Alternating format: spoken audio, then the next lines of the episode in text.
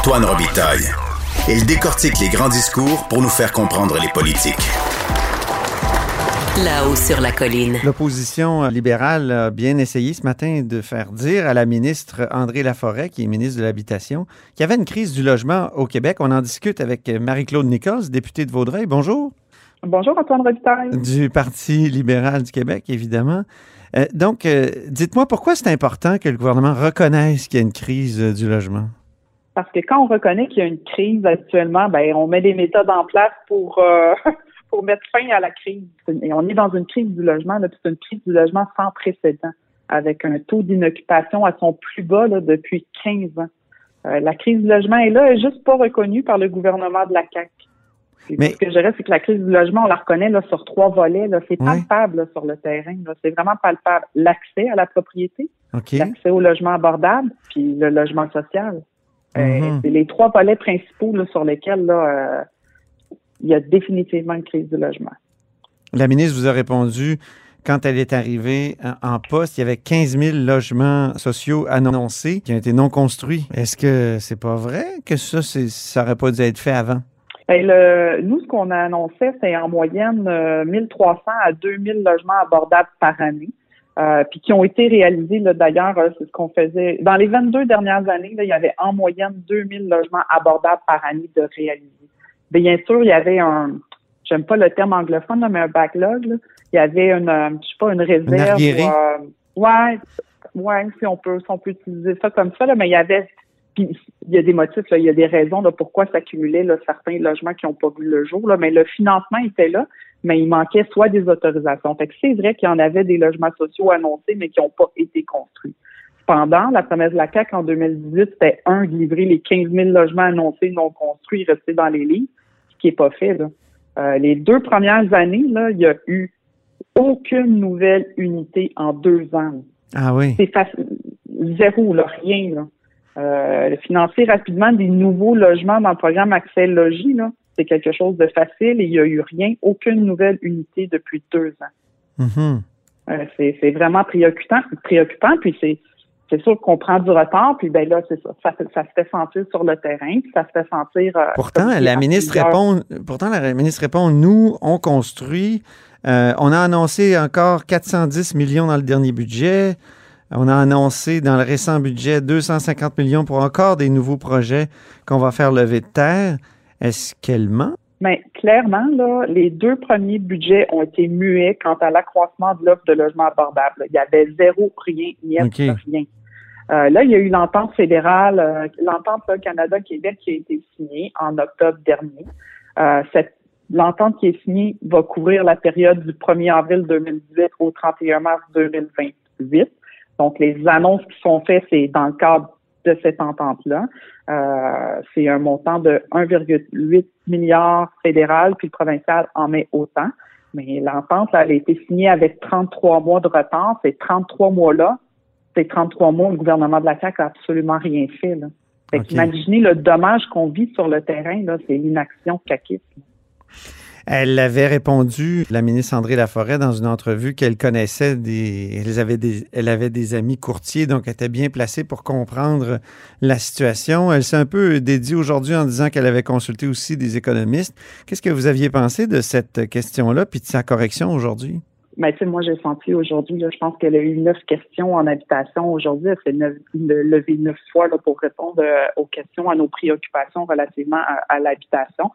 J'ai senti que, évidemment, le ministre qui était sur la défensive et qui voulait nous montrer qu'elle était compétente en habitation. Oui. Euh, moi, ce que je dis, euh, moi, je, je, je, soulève ma préoccupation par rapport à ce que je vois sur le terrain, par rapport à ce que j'entends. J'imagine qu'on entend la même chose. Et euh, les courtiers, euh, les courtiers, là, ils font ce qu'ils peuvent pour protéger et conseiller leurs clients, mais le marché actuel est tellement hors contrôle. Euh, j'ai l'impression qu'il y a un, manque de, sensibilité de la ministre. C'est comme mhm. si la ministre, là, c'est beau qu'elle connaisse des courtiers, mais est-ce qu'elle connaît aussi des acheteurs? Oui. Parce qu'il faudrait avoir une certaine une certaine sensibilité à l'égard des acheteurs aussi. Oui, c'est ça, je mais... Trouve ça, je trouve ça préoccupant. Je trouve ça préoccupant. Et quand un marché s'emballe comme ça, qu'est-ce que l'État peut faire exactement? Parce que c'est vrai que c'est un libre marché. Il y a ça quand même. Vous, qu'est-ce que vous suggérez? Ben, il y en a plein de choses qu'on peut mettre qu'on peut mettre en place. C'est sûr mm-hmm. que là, le, le, le, délai de trois ans a des effets directs négatifs. Même si on dit on va en construire du logement social, là, le, le 1er, 1er juillet, c'est le même matin. L'année passée, il y avait 354 ménages qui se ramassaient à la rue. Là. Cette mhm. année, euh, on est en pleine crise. Ça va être pire. Là. même si on les annonce, ils ne seront pas prêts pour le 1er juillet prochain. Fait que, oui, il y en a des solutions. Oui, il y en a, euh, il y en a des outils pour le gouvernement. Euh, qui, Mais sur la surchauffe, euh, Marie-Claude Nichols, sur la surchauffe, qu'est-ce qu'on qu'est-ce qu'on devrait faire? Est-ce qu'on devrait rendre les inspections, par exemple, obligatoires? Ou euh, est-ce qu'il y a des choses comme ça qu'on devrait ajouter, des éléments, des, étapes qu'on devrait rendre obligatoires comme celle-là pour éviter que les acheteurs soient floués?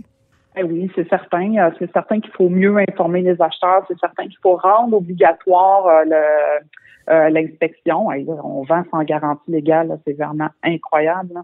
Euh, oui, euh, il y, a, plusieurs petites méthodes, plusieurs petites choses qu'on peut mettre en place. Le ministre des Finances là, euh, en connaît aussi. Carlos en a suggéré, notre ancien ministre des Finances en a suggéré. il y a des bulletins qui peuvent mettre en place pour un, crédit d'impôt, justement, qui inciterait les gens à faire inspecter la maison parce que souvent les gens disent ben là au prix que je paye la maison, je ne la pas inspecter, là, je coupe d'indépendance ben il y a des, des crédits qu'on peut faire euh, où euh, il y aura un remboursement possible quand on fait inspecter notre maison.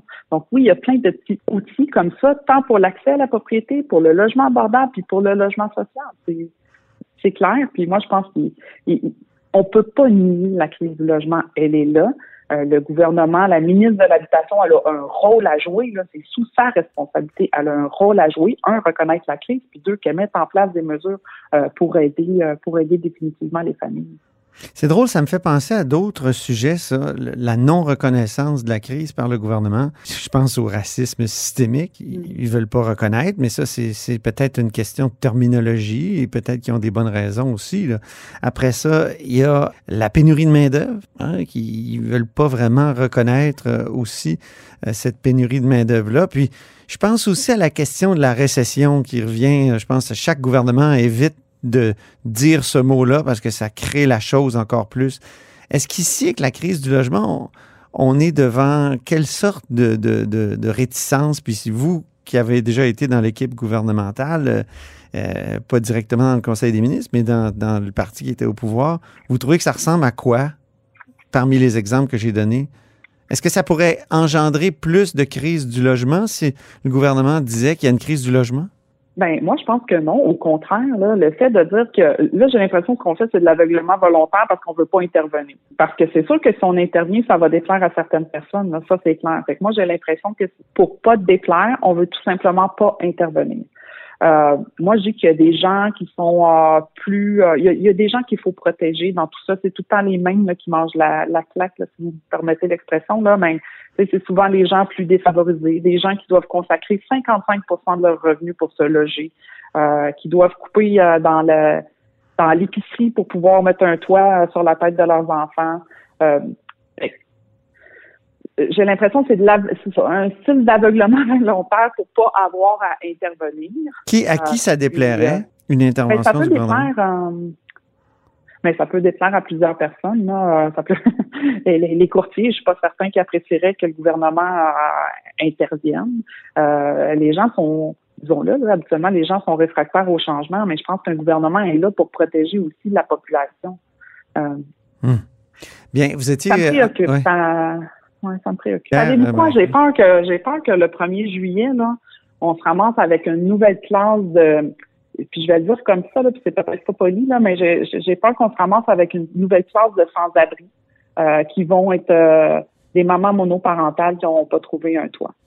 Puis quand je dis ça, j'ai le cœur en mille morceaux. Là. Mm-hmm. Puis tout le monde, on en connaît. Là, tout le monde, on connaît. Euh, moi, je chante pas, j'ai une maison, là, mais il y a sûrement, on connaît tout le monde quelqu'un qui cherche un logement, euh, soit de façon directe ou indirecte.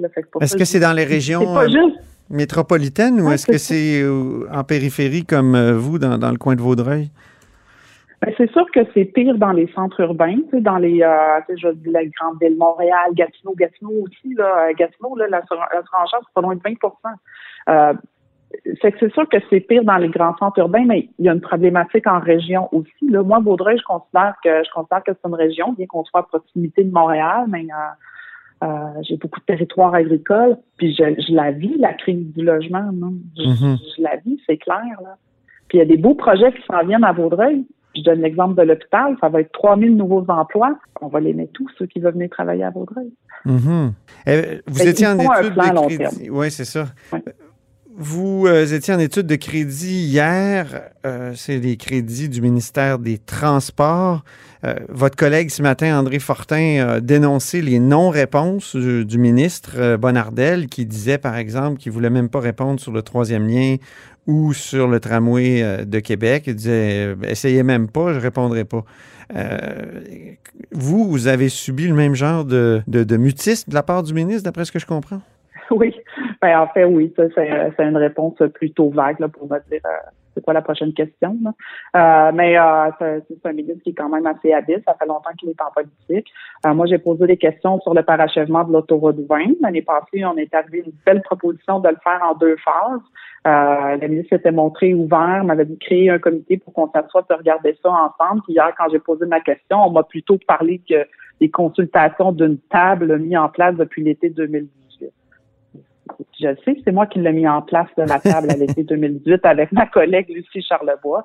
on a siégé cinq fois, puis c'était plutôt des mesures pour éviter euh, euh, la circulation sur l'autoroute 20. Donc, euh, je trouve ça, je trouve ça dommage ce genre de réponse-là. Mais c'est comme s'il était en crédit là, juste pour garder la tête hors de l'eau. Puis la semaine d'après, il va y avoir plein, plein d'annonces. On va avoir toutes nos réponses dans les prochaines semaines. Oui, c'est un peu frustrant. Mais c'était comme ça l'année passée. Mm-hmm. C'était comme ça l'année passée. Puis euh, qu'est-ce que vous voulez, le ministre des Transports, euh, c'est comme ça, c'est comme ça depuis trois ans. Euh, on, apprend. Puis pourtant, c'est ça à quoi ça sert les transports. Là. Nous, on pose des questions en fonction du budget, des crédits budgétaires, puis on s'entend d'avoir des réponses aussi, plutôt mm-hmm. que de se faire dire parce que hier, la réponse était ben oui, ça viendra. Ben oui, ça viendra. Mais ben, ça, ça veut dire, tu sais, je suis même pas en faire de période de crédit. Hein. Euh, on, va, on, va, on, va attendre, on va attendre les prochains mois pour avoir euh, les réponses aux euh, C'est drôle parce que les gens de la CAQ disaient ça quand ils étaient dans l'opposition, de vous, les libéraux. Ils disaient à peu près la même affaire. J'ai entendu ça. Oui. J'ai jamais entendu ça. oui. Merci beaucoup, Marie-Claude Nichols. Merci beaucoup, Antoine Robitaille. Député de Vaudreuil et critique en matière d'affaires municipales et d'habitation.